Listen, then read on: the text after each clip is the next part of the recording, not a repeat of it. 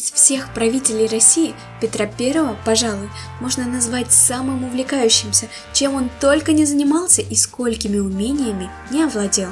К заслугам Петра относится открытие артиллерийского, инженерного и медицинского училища в Москве. В северной столице учреждена Академия наук, школа морской гвардии. В его послужной список также входит создание типографий, первой в стране газеты, музея Кунсткамера, общедоступного театра. Семидневное празднование Нового года, украшение хвойных деревьев и праздничные пушечные залпы – все это тоже его заслуга. Реформа образования проводилась с целью пополнения войска квалифицированными кадрами. Кстати, отпрыскам дворян было запрещено жениться, если они не получили образование. Вся преобразовательная деятельность Петра и то несметное количество профессий, которыми он овладел, говорит о его огненной натуре с постоянной жаждой деятельности.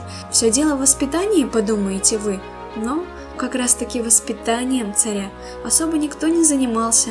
В детстве ему, конечно, представили дьяка Зотова обучать грамоте, но, как отмечают историки, учитель ни в умственном, ни нравственном отношении не мог приобрести влияние над ребенком, рожденным с гениальными способностями, поэтому Петр был предоставлен сам себе.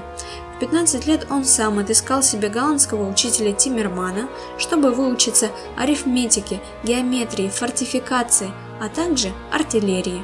Иностранные офицеры из созданных им потешных полков открывали Петру западный мир, рассказывая о различных чудесах цивилизации и разжигали в нем интерес увидеть это все самому и непременно перенять лучшие традиции. Корабельное дело было самым любимым занятием Петра. Овладеть этим и множеством других ремесел он отправляется в страны, где процветало мореплавание – Голландию, Англию и Италию. Так он в одежде простого плотника орудовал топором вместе со всеми рабочими, пил с ними пиво в трактире, посещал разные заводы-мельницы – а в Ост-Индской верфи трудился над постройкой фрегата. Здесь он осматривал литейные заводы и арсенал, госпитали, монетный двор, изучал, какие способы можно применить к России. Также он посетил Оксфордский университет и вел беседы с англиканскими епископами о различии вер. Он брал уроки рисования и граверного дела, изготавливал часы, овладел навыками получения бумаги, освоил ремесла плотника, садовника, каменщика. Английский епископ Бернет показывал ему достопримечательности и сделал такие замечания по поводу личности царя. Это был человек с необыкновенными способностями и с такими познаниями, которых нельзя было ожидать при его небрежном воспитании, проявлявшемся на каждом шагу.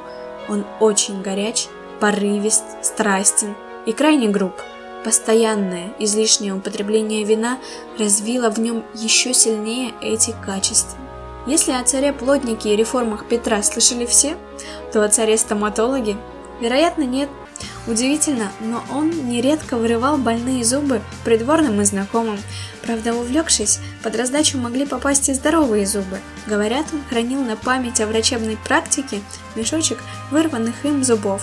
Помимо этого, он еще и практиковался в хирургии, в связи с чем держал всех своих родственников и близких в страхе. Но боялись они раскрыть свои недуги. Вдруг просится оттачивать мастерство.